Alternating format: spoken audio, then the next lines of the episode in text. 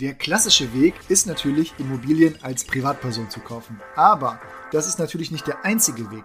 Hier hat Janina schon mal das Thema Objektgesellschaften ins Spiel gebracht und da sie nicht nur die Finanzierung für Objektgesellschaften betreut, sondern auch selbst welche hat, gibt es hier keine bessere Gesprächspartnerin, um meine Fragen wirklich mal zu beantworten. Also, was gibt es zu beachten, wenn ich mich mit diesem Thema beschäftige? Was sind Chancen? Welche Nachteile hat das vielleicht? Das klären wir heute im Immobilien einfach machen Podcast von Urbio. Also, Tee und Kaffee stehen bereit. Ich hole jetzt Janina und dann holen wir uns zusammen die Infos, die wir dazu haben wollen. Auf geht's!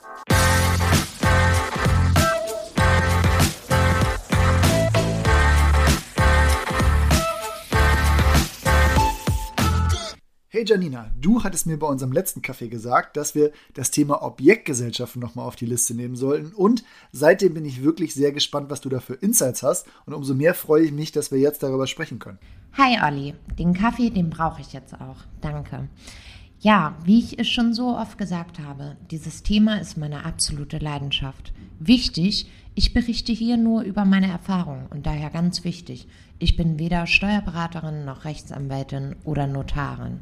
Ja, Janina, das weiß ich natürlich.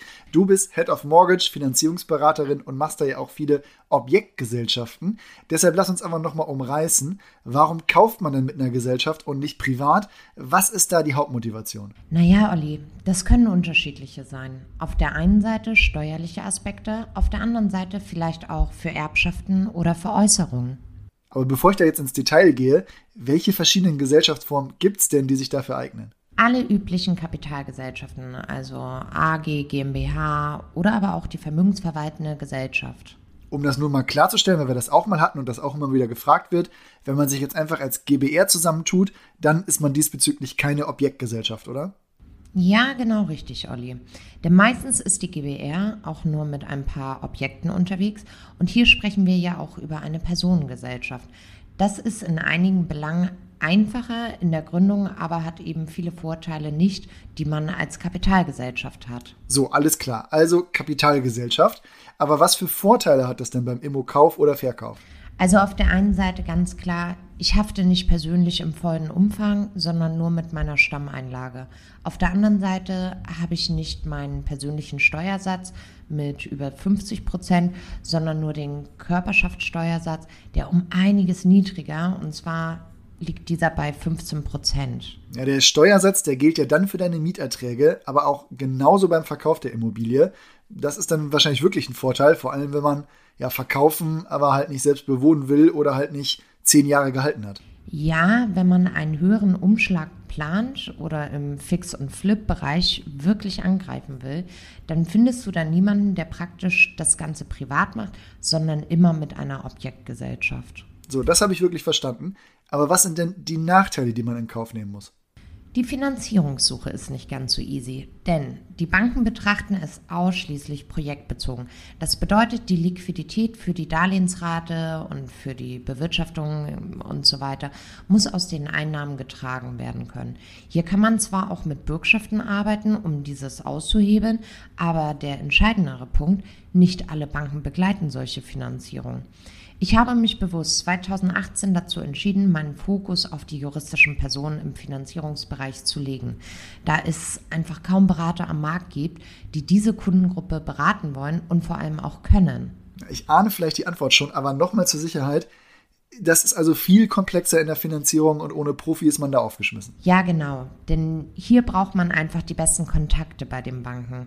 Aber einen Vorteil hat es, man arbeitet wirklich über viele Jahre gemeinsam an Projekten. Aber wann sollte ich mich denn damit überhaupt beschäftigen? Also ab wie viel Immobilien würdest du sagen, macht es denn überhaupt Sinn, den ganzen Aufwand zu betreiben? Tatsächlich kann es auch schon bei einem Objekt Sinn machen. Denn die Frage ist eher, was hast du für einen Plan? Also wie viele Immobilien möchtest du dann noch weiter erwerben? Ich habe Objektgesellschaften betreut, bei denen wir über 1000 Objekte gesprochen haben, aber ich habe auch genauso Gesellschaften betreut, die immer nur fünf Objekte parallel im Bestand hatten und diese dann geflippt haben. Ja gut, den Punkt gebe ich dir auf jeden Fall. Also, es hängt von den Zielen ab und kann daher schon ab Immobilie 1 auch Sinn machen. Aber nehmen wir jetzt mal jemanden wie mich, der irgendwie in das Thema reingestolpert ist und über Jahre kleinere Objekte gekauft hat und das dann ausbauen will. Wenn ich mich also später entschließe, eine Objektgesellschaft zu gründen, wie bekommt man denn die Objekte, die man jetzt schon hat, da rein Oder was ist vielleicht ein logischer, guter Zeitpunkt dafür? Also, Ali, wenn es nach mir geht, sei bitte morgen beim Notar und dann bauen wir dir dein Portfolio mal so richtig auf. Spaß beiseite. Es macht schon Sinn, mal mit dem Steuerberater zu sprechen ab circa fünf Immobilien. Es kann sein, dass dein Steuerberater dir sagt, kauf noch weitere fünf Immobilien und erst dann überlegen wir, eine Gesellschaft daraus zu machen. Aber vielleicht macht das auch direkt Sinn. Grundsätzlich ist es bei dir ja auch interessant, darüber nachzudenken, deine Immobilien in die Gesellschaft nachträglich reinzupacken. Ja, ich weiß, zweites Mal Grunderwerbsteuer, aber du könntest so das Thema Vererben noch einfacher gestalten, indem du deine Kinder mit in die Gesellschaft aufnimmst. Ja, interessanter Gedanke, aber ich hoffe jetzt auch noch mal sehr lange zu leben. Und jetzt aber doch die Frage, wie bringt man die denn da rein? Also verkauft man die praktisch rein und nimmt dafür als Gesellschaft dann ein Darlehen auf, dass man sich auf der anderen Seite privat auszahlt? So gesehen ja. Es ist ein ganz normaler Verkauf bei einem Notar, schon crazy, du unterschreibst als Verkäufer und auch als Käufer. Ein kleines bisschen schizophren. Super. Bin ich mal gespannt, was ich mir selbst als letzten Preis biete. Aber eine andere Frage, die da kommt, wie gründe ich denn, also jetzt zum Beispiel eine GmbH, haben Notare und Steuerberater da einfach immer das passende Konstrukt und Vertragswerk in der Schublade oder ist das jetzt immer sehr individuell, wenn es um eine Objektgesellschaft geht?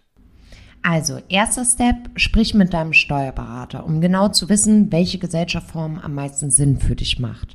Nächster Step, Notar. Hier eine coole Randinfo. Seit diesem Jahr muss man die Gründung einer Gesellschaft nicht mal mehr am Tisch beim eigenen Notar machen, sondern man kann alles online machen. Da der Kaffee mir aber im Notariat Spitaler Straße bei Dr. Carsten Kramer so gut schmeckt, mache ich es weiterhin oldschool am Tisch. Der Notar übersendet dir im Vorwege die Entwürfe für die Gründung der Gesellschaft, also Gesellschaftervertrag und die Satzung. Ja, ohne Werbung für Dr. Kramer zu machen. Ich gehe wegen der Celebrations-Bonbons auf dem Tisch gerne hin und klaue die Twix und Mars daraus, aber okay. Also für Notare dann tatsächlich Business as usual und vom Aufwand her ja, ja deutlich überschaubarer als gedacht. Also Einlage leisten und los. Du hattest aber eben schon mal das Thema Banken erwähnt. Reicht denen denn die Stammeinlage da als Sicherheit aus oder kommt es am Ende aufs Objekt an? Nee, die Stammeinlage ist ja nur dafür da, in Deutschland eine Gesellschaft gründen zu können. Die ist keine Sicherheit als solches für eine Bank. Hier zählt nur, wie viel Eigenkapital wird eingesetzt und welche Beleihung hat die Bank bei dem Objekt. So, jetzt schlagen wir aber nochmal den Bogen zu dir.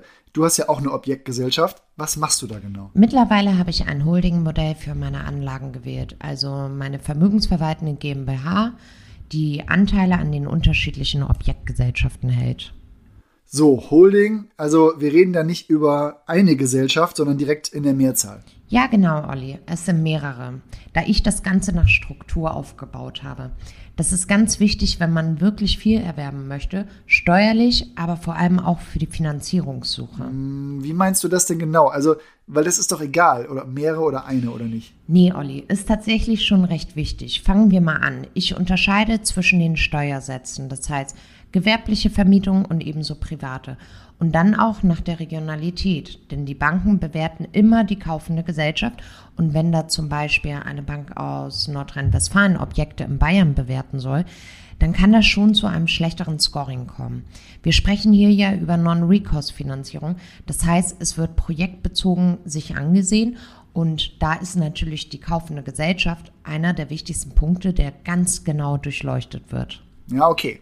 Äh, nehme ich so an. Aber du hast jetzt gesagt, du unterscheidest zwischen Vermietungsansätzen und nach der Regionalität. Was gibt es da sonst noch für Abgrenzungen, wenn ich mich jetzt für mehrere Gesellschaften entscheide?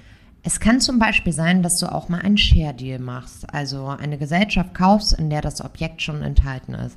Da kann es dann natürlich zu einer weiteren Gesellschaft kommen. Puh, also klingt doch ein bisschen komplexer, als mal eben so privat eine Wohnung zu kaufen. Nee, tatsächlich ist es gar nicht so viel komplexer, wenn man einen guten Steuerberater und Notar hat.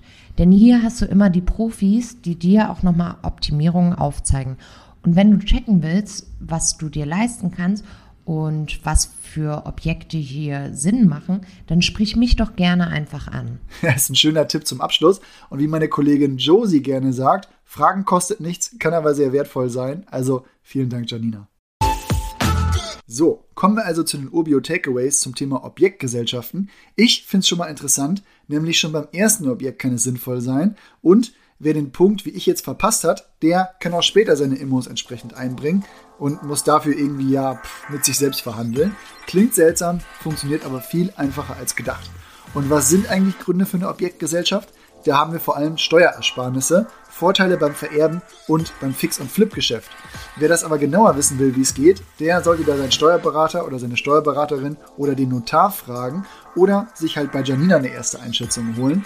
Wer das tun will, der kann ja auch einfach schreiben an janina.urbio.com und in dem Sinne, ich wünsche euch viel Erfolg, egal mit welchem Ansatz ihr das versucht und wir hören uns bald wieder. Macht's gut, bis bald.